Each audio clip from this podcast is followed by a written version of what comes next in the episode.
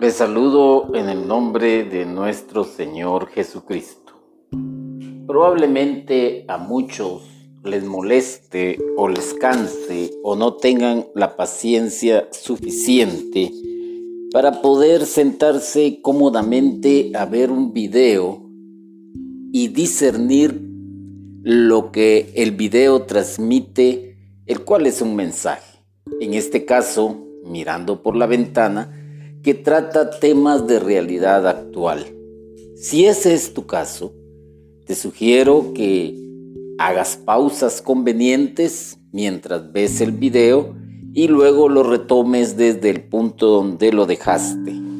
Hoy presentaré no un estudio, tampoco una catequesis, sino refrescar la memoria acerca de lo que es el libro sagrado. La Iglesia reconoce como sagrados todos los libros de la Biblia, porque habiendo sido escritos bajo la inspiración del Espíritu Santo, tuvieron a Dios como autor, pues los autores inspirados escribieron todo y solo lo que Dios quería. Para la mente que razona, que busca en ello una lógica, pues es fácil desmentir lo que se está diciendo. Y recordémonos que todo se puede poner en tela de juicio. Como decimos, todo puede ser objeto de duda. Pero en nuestro caso, que nos movemos por medio de la fe, vamos a entender que lo que la Sagrada Escritura nos transmite, pues es el sentimiento de Dios si así lo queremos entender. Y para ello utilizó a hombres en diferentes épocas, hombres con su propia personalidad, con su propia naturalidad de poder escribir las cosas, pero que fueron inspirados por el mismo Dios y los conocemos como agiógrafos.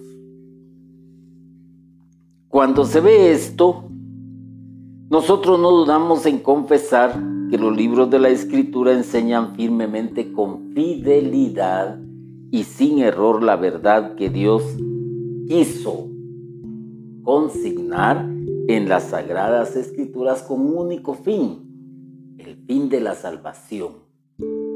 Muchos han pretendido meterse a Honduras pretendiendo encontrar eh, historia propiamente dicha, eh, pretendiendo encontrar también situaciones de psicología aplicada o pretendiendo encontrar un elemento que conocemos como la radicalidad de las cosas y no es así. Recordémonos que las Sagradas Escrituras se escribieron en de diferentes eh, formas.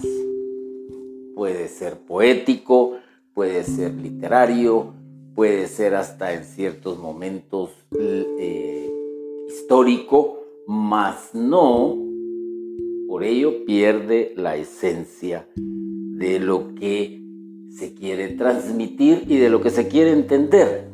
La Biblia, por lo tanto, es el libro de Dios que el único fin es transmitirnos conocimientos para nuestra salvación.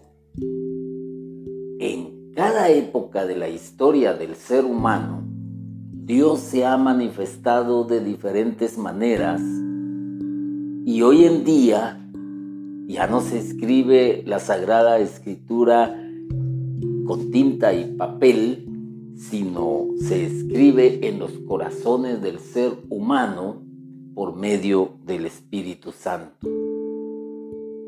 Al mismo tiempo, cada época del ser humano ha estado plagada también de éxitos y de fracasos, de conflictos políticos, de conflictos sociales, de conflictos de etnias.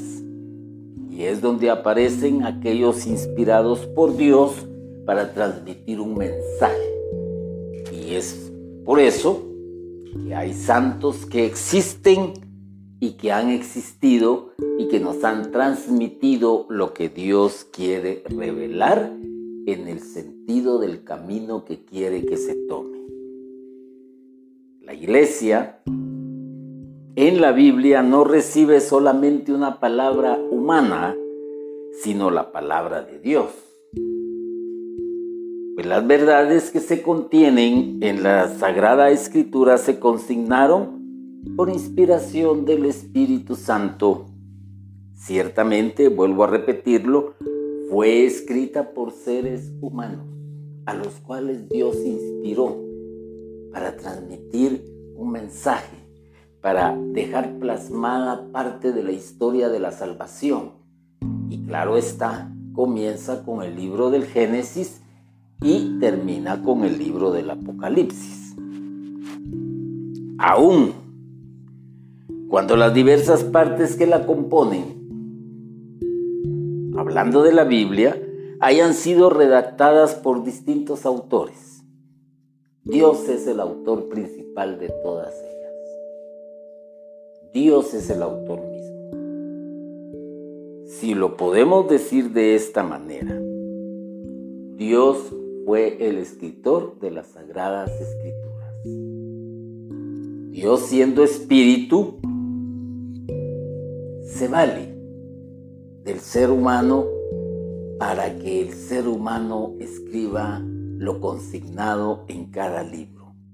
Tenemos profetas mayores y menores, tenemos los evangelios, tenemos los hechos de los apóstoles, tenemos las cartas que San Pablo escribió a cada iglesia, y así vamos encontrando que la lista de los libros inspirados está en el canon que de ellos ha publicado la iglesia.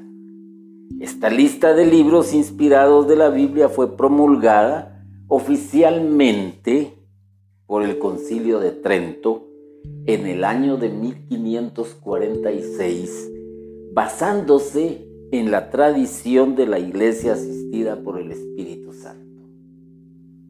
En este concilio, pues se determinó que esos eran los libros que tenían que aparecer en el canon. Los libros que tú conoces hoy y que componen lo que nosotros llamamos Biblia y que respetuosamente le llamamos el libro sagrado o las sagradas escrituras. El ser humano también, en los conflictos que ha creado, todos conocemos del gran cisma, pues se atrevieron a descartar ciertos libros por considerarlos una opos para ponerlos en oposición, eh, más bien dicho, para entrar en oposición a lo establecido por la iglesia. Con esto quiero decir que tanto la Biblia que utilizamos los católicos como las que utilizan los hermanos separados es exactamente la misma con la variante de que quitaron algunos libros. En el año de 393, en el concilio de Hipona, se hizo la primera lista. Fíjate bien, en el año 393. Y se promulgó oficialmente en el concilio de Trento en el año de 1546. pasó bastante tiempo. Bastante tiempo para que lo que tú tienes hoy en tus manos, lo que tengo yo hoy en mis manos, ya quedara establecido. Sumas desde 1546 hasta la fecha, mira cuántos años tenemos de estar con las sagradas escrituras y gracias a la inspiración de Dios que utilizó a sus siervos para que nos pudieran dejar este gran legado de la historia de la salvación. Cuando el emperador Constantino dio paz al mundo cristiano, se emprendió la obra de juntar las varias partes de las escrituras y todo con el empuje del Papa. Esto no era como lo conocemos hoy. Estaban separadas, unos libros por allá, otros escritos por acá, y el emperador Constantino se dio a esa tarea gracias al empuje del Papa. Los protestantes o los hermanos separados quitan de la Biblia algunos libros que no les convienen. Y a estos libros también les llaman deuterocanónicos, fuera de el listado, fuera del canon. Para, pero estos libros están en la Biblia Septuaginta, que es una traducción griega de la Biblia hebrea que se hizo el siglo III antes de Cristo. Imagínate eh, el privilegio que tiene hoy en día el ser humano de que gracias a estos personajes que te estoy mencionando y que fueron inspirados por el Espíritu de Dios, tenemos pues lo que conocemos como Biblia, donde ya no hay más pleito, todos están ahí. Y con un único fin, quizás tú no te has puesto a pensar esto, con el único fin de tu salvación, de que conozcas a Dios, de que conozcas al Hijo. Y de que conozcas al Espíritu Santo. A Dios no le interesó dejar plasmada la historia del hombre desde sus inicios hasta la fecha, ¿no? No le, no le interesó también eh, dejarnos un legado de psicología, tampoco. A Dios lo que le interesó y le interesa es la salvación de la humanidad. Y tiene una poderosa herramienta en sus manos. Y esta Septuaginta, y como dije anteriormente, que es una traducción griega de la Biblia hebrea, llamada así porque fue escrita por 70 sabios de Alejandría. Estos 70 sabios de Alejandría se dieron a esa tarea también de recopilar de mantener viva la tradición, de que no se perdiera nada. Pero no fue porque se les ocurrió, no. Fue única y exclusivamente porque Dios les inspiró. Cuando la iglesia afirma la inspiración de la Biblia, no comete un círculo vicioso, no se está equivocando. Ella se funda en la Biblia para considerarse infalible y ella es la que dice que la Biblia está inspirada.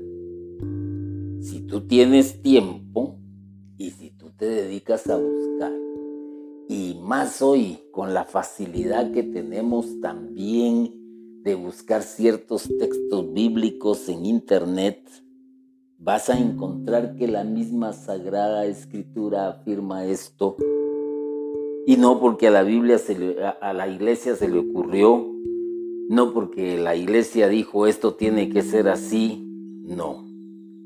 La Biblia es infalible, no hay error.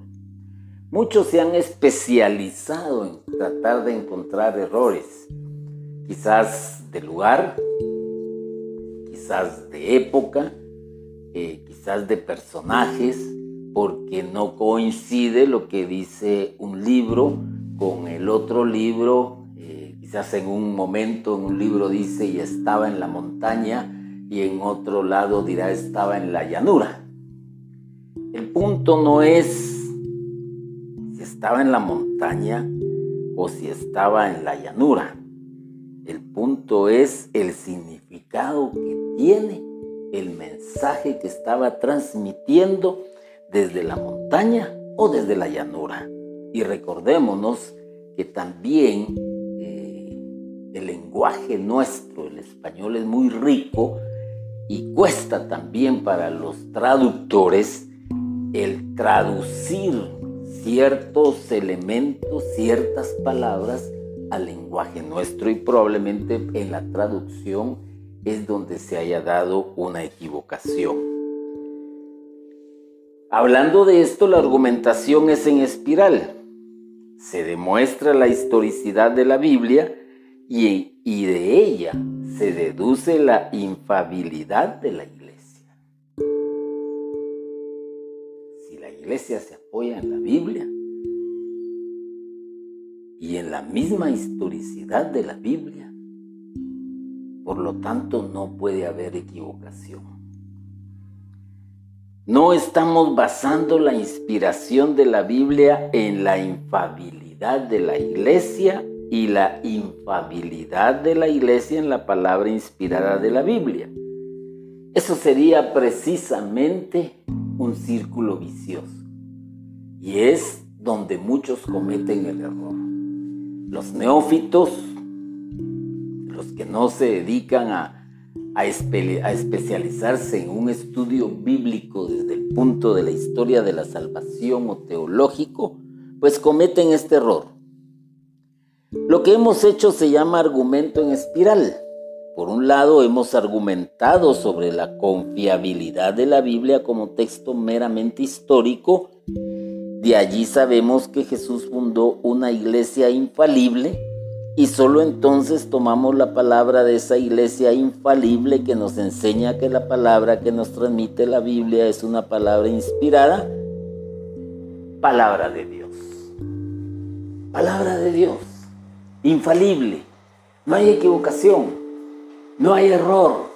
Los que cometen la equivocación, los que cometen el error, son los que están tratando de desvirtuar el contenido de la Biblia como tal y la Biblia como tal es un libro religioso, es un libro que nos quiere dar a entender que hay un Dios de amor, que te ama a ti, que me ama a mí, que ama a la humanidad, pero, pero, lamentablemente hay tendencia a destruir lo religioso hoy en día, hay un plan maquiavélico para destruir la, religión como tal, porque no conviene a los intereses de muchos poderosos, porque saben que al leer las sagradas escrituras se van a encontrar con la verdad y la verdad va a ser libre al ser humano. No se trata de un círculo vicioso, ya que la conclusión final, la Biblia, es la palabra de Dios, es conclusión final. No es el enunciado del cual partimos. La Biblia es un libro históricamente confiable y este enunciado inicial no está basado en absoluto en la conclusión final. Es simplemente una realidad. Y el ser humano también a veces no se muestra interesado en investigar o en conocer más allá de cierta argumentación presentada. Es lo que digo, mirando por la ventana. ¿Qué es lo que hace la mayoría de las personas cuando sucede un acontecimiento en la calle? Lo primero es mirar por la ventana no salir, no exponerse. Desde ahí pueden ver cómodamente el acontecimiento que está sucediendo. El cristiano de hoy no puede únicamente mirar por la ventana, porque tiene una realidad que está experimentando y una realidad que lo debe de empujar como cristiano también a inmiscuirse en la sociedad, en la política, en la economía, para tratar de cambiar desde su estado de vida muchas situaciones de las cuales hoy nos estamos lamentando. Entonces, lo que se está demostrando es que si excluimos a la iglesia, no tenemos suficientes motivos para afirmar que la Biblia es la palabra de Dios. No se puede excluir la iglesia.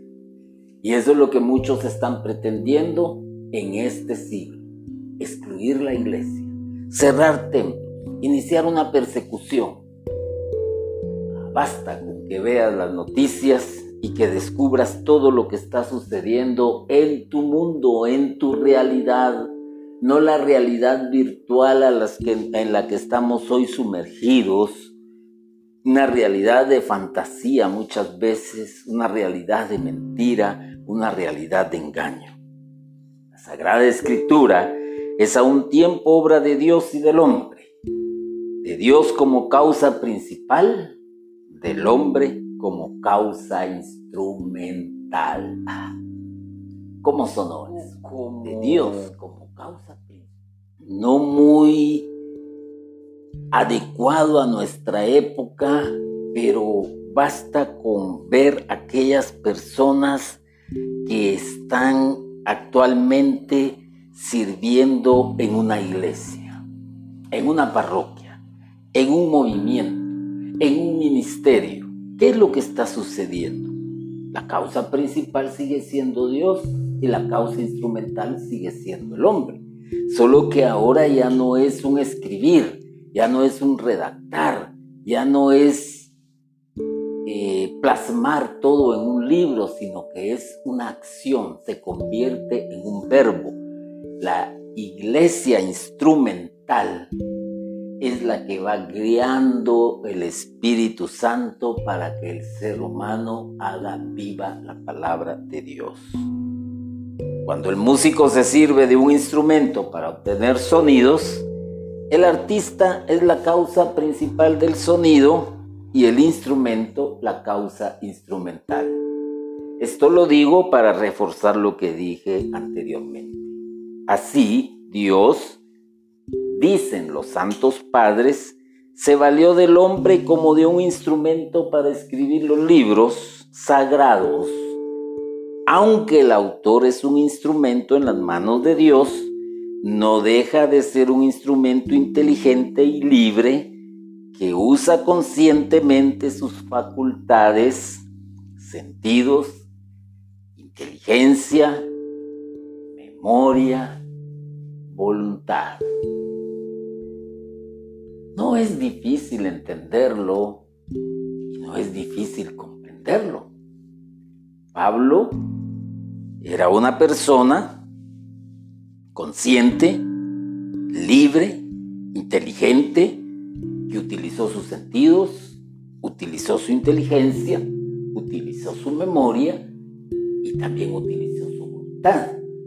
Lo que escribió, lo que dictó, fue inspirado por el Espíritu Santo.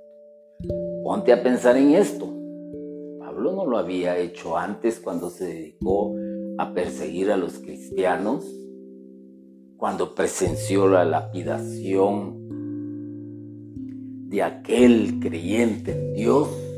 No, no.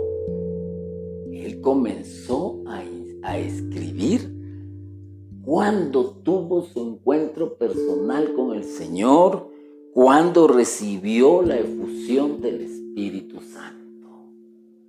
Hablemos de Moisés.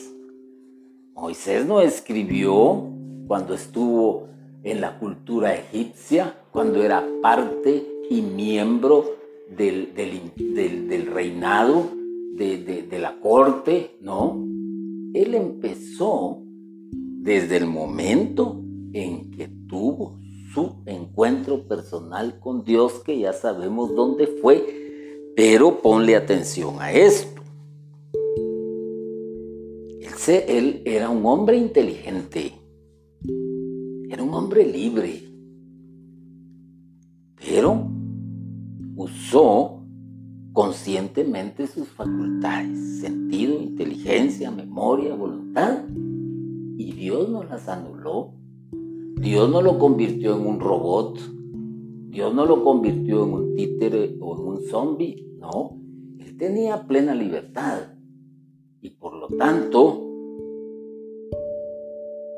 dentro de ello, de su libertad, escribió lo que tenía que escribir y entendió que era un instrumento de Dios, pero con los elementos que es en consecuencia, el escritor sagrado puede utilizar conocimientos adquiridos por él de antemano, Imagínate todos los conocimientos que tenía, por ejemplo, Pablo, todos los conocimientos que tenía Moisés. Ah, eso los utilizó el hombre, inspirado por el Espíritu Santo. ¿Qué quiero decir con esto? Que el hombre conserva su personalidad, su estilo y expresión peculiares hasta incorrecciones del lenguaje, pues a estas cosas no se extiende la inspiración. Y es lo mismo que sucede cuando un predicador se para al frente de la audiencia y ponle atención a esto, porque el predicador por medio del mensaje que está lanzando, y no voy a hablar solo de un predicador, voy a hablar de un sacerdote cuando la humilía, de un predicador cuando está ante la comunidad, ante la audiencia, de un catequista, de un evangelizador, y paremos de contar, él sigue siendo una persona totalmente libre, pero en ese momento se convierte en un instrumento de Dios inteligente y consciente y que va a utilizar sus sentidos, que va a utilizar su memoria y que va a utilizar su voluntad y los conocimientos adquiridos de antemano, pero también puede cometer errores propios de sus conocimientos, llamémosle, o preparación en este caso, eh, cultural, quizás no maneja muy bien el lenguaje, eh, no maneja muy bien cómo expresarse en público, puede tener muletillas, puede expresar mal algunas palabras, pero ¿qué es lo que quiero decir con esto?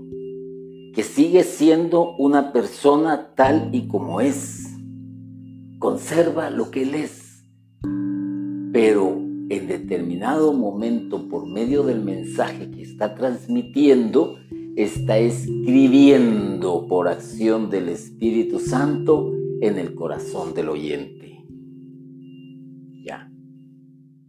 La inspiración divina es un influjo sobrenatural de Dios sobre la razón y la voluntad del escritor sagrado en la redacción de los escritos bíblicos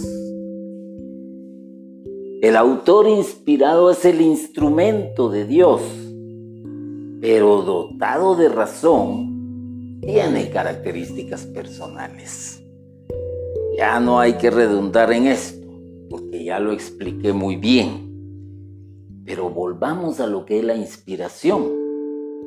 Es un soplo divino que respeta la libertad y el modo de expresarse propio o particular de cada autor sagrado, que conservando su personalidad realiza un trabajo de reflexión y de redacción para comunicar lo que Dios desea que escriba. Ustedes habrán oído una frase muy interesante, quizás de muchos predicadores que conocen, que dicen, yo tenía escrito algo, tenía un tema y cuando me subo al lambón para dar el mensaje, prácticamente no hablé casi nada de lo que tenía escrito, sino que sentí como un empuje, como una fuerza me motivaba o me inspiraba a hablar sobre X tema. A eso le llamamos entonces inspiración divina. Y entonces podríamos decir que como un secretario que escribe una carta, según las ideas recibidas. Ahí está. No nos podemos perder. Inspiración es la acción que el Espíritu Santo ha ejercido sobre los escritores sagrados para que escriban las verdades que quería manifestar a pesar de la inspiración de Dios Cada autor deja su sello personal en el escrito. Y ya sabemos, por lo que te he dicho, cuál es el sello personal. El sello personal es porque lo hicieron según su estilo y cultura, reflejando la mentalidad propia de su tiempo y por eso al exponer las cosas y acontecimientos en conformidad con los criterios y conocimientos propios de su época, pueden dar lugares a, entre comillas te lo digo, errores científicos. Siendo la historia de un pueblo no siempre santo y ejemplar, no todo lo que está recogido y descrito en la Biblia es perfecto y edificante. Y ahí es donde entra el choque. Ahí es donde entra quizás la duda. Es ahí donde aprovechan los detractores de la Sagrada Escritura para atacar, para decir, bueno, y no que Dios es un amor, no que Dios es esto, no que Dios es lo otro, y entonces ¿por qué aquí la guerra? ¿Por qué aquí permitió esto? Eh, ¿Por qué el escritor dice esto? Mm. Entonces se necesita entonces algo muy importante, discernimiento. ¿Por qué razón? Porque tenemos que aprender a discernir la diversidad de autores de los libros sagrados que da variedad a los estilos.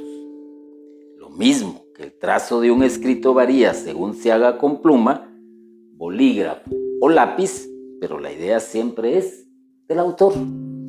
Ya. La inspiración comunica el mensaje, la idea, pero las palabras, el modo de expresar el mensaje, son obra del autor inspirado creo que vamos entendiendo entonces esto. Es lo mismo que sucede, vuelvo a repetirlo, cuando estás frente a un evangelizador, frente a un predicador, frente a un sacerdote, frente a un catequista, tiene la idea, tiene que comunicar el mensaje, pero las palabras y el modo de expresar el mensaje es propio del autor, del que está transmitiendo el mensaje. Y para complementar esto, a manera de ejemplo, una, una madre, una mamá le puede decir a su niño que se calle de tres maneras, o sea, que no hable. Uno, te he dicho que te calles. Dos, ¿no has oído que te calles? Tres, por milésima vez te lo digo, cállate. ¿Cuál es entonces acá eh, lo que quiere afirmar el mensaje? Ya lo descubriste. Y son tres modos distintos de decir lo mismo. Afirmativamente, interrogativamente e hiperbólicamente. Pero en los tres casos se dice lo mismo. En los tres casos lo que se quiere transmitir es que el niño haga silencio. Así de simple, así de sencillo. Y a veces nosotros cometemos errores.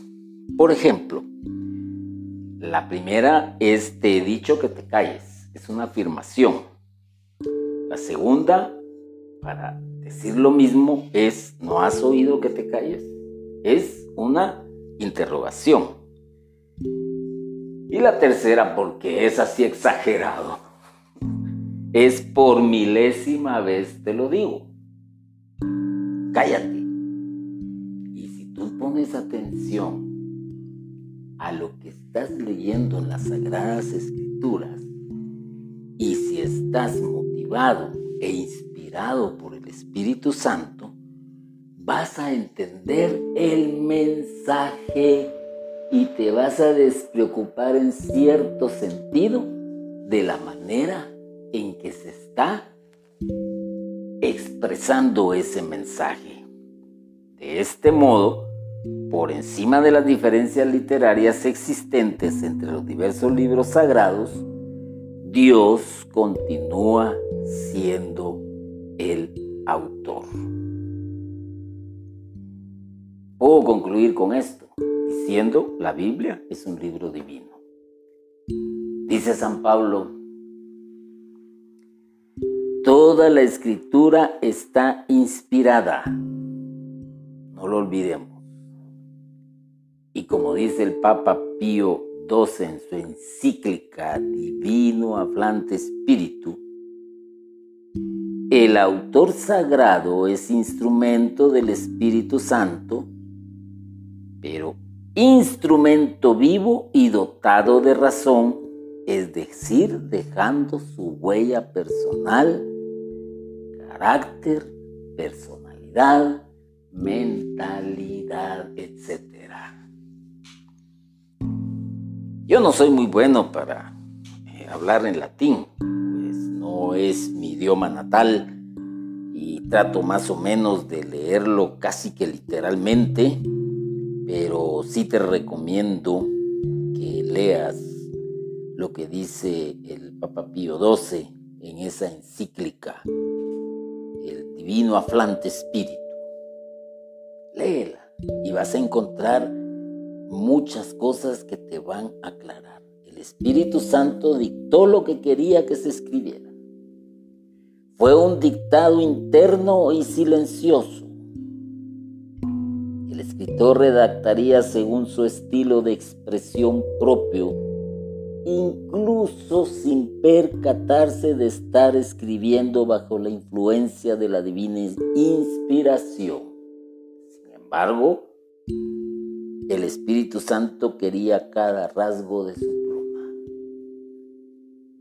es difícil a veces entenderlo y comprenderlo, pero lo que podemos estar seguros, la Biblia es la palabra de Dios escrita por los hombres y la palabra de los hombres inspirada por Dios. No tengas miedo en decirlo. La Biblia es la palabra de Dios escrita por los hombres y la palabra de los hombres inspirada No tengas miedo. En Internet, pues desde hace muchos años se utiliza esta red de comunicación y claro está, ahí se hacen miles de consultas, miles de consultas. y aquí hay algo de lo que puede ser muy interesante y dice así lo que consulta alguien. He leído algo que me ha dejado confundido. La Biblia no es un libro inspirado, pues copia escritos anteriores. Por ejemplo, el relato de Noé es una copia de un escrito babilónico anterior y que una joven da a luz sin obra de varón es una copia de un escrito egipcio muy anterior a los evangelios. Ah, ¿qué tal? ¿Qué diría usted a esto?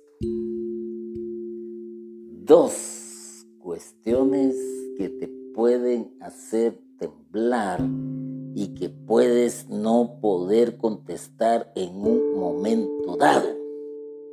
El relato de Noé es una copia de un escrito babilónico y la joven que da luz sin obra de varón es una copia de un escrito egipcio muy anterior a los evangelios. ¿Qué dirías tú a esto?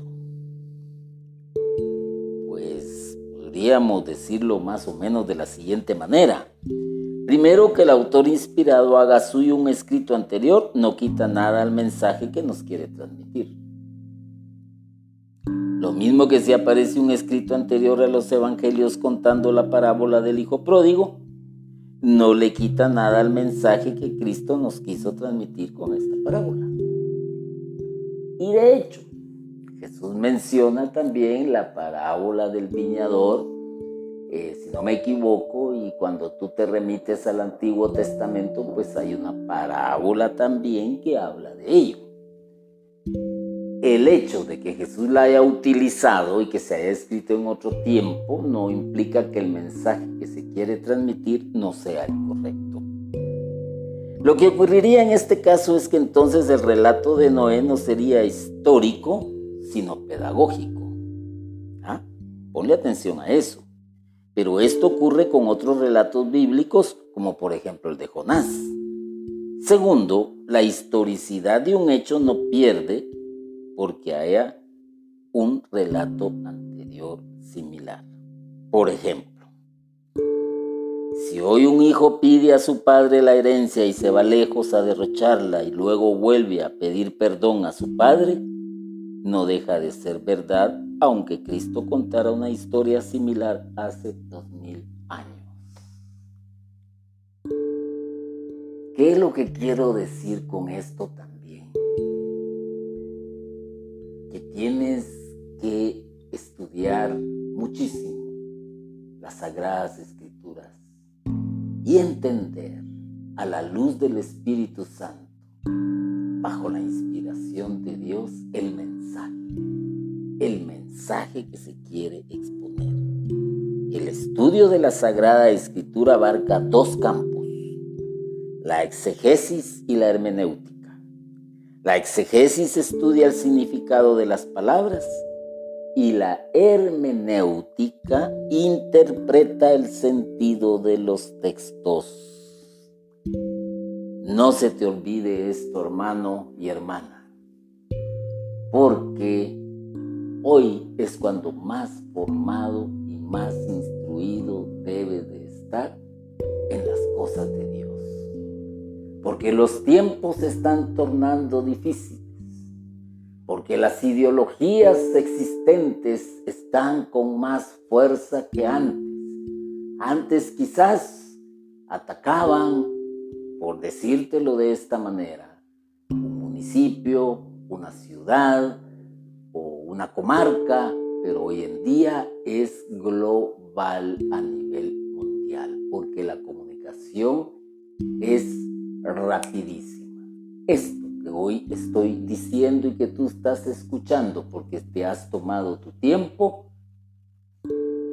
lo están viendo no solamente en tu país, sino en otros países, y te voy a decir de esta manera, en otros continentes, al mismo tiempo. Lo único que va a haber es una diferencia de horario, pero es al mismo tiempo. Y ese es un elemento con el cual el cristiano hoy tiene que estar al día. Tiene que estudiar, tiene que estudiar profundamente las sagradas escrituras a la luz del Espíritu Santo, a la luz del magisterio de la iglesia y saber y entender que también es necesario tener conocimientos de exegesis y conocimientos de hermenéutica, ya que al estudiar y comprender el significado de las palabras, te va a abrir la mente y al entender el sentido de los textos, te lo va a ampliar más el panorama. Te dejo esto de mirando por la ventana para que también tú te animes a salir al mundo y defender tu fe. Bendito y alabado sea Jesucristo por siempre. Amén.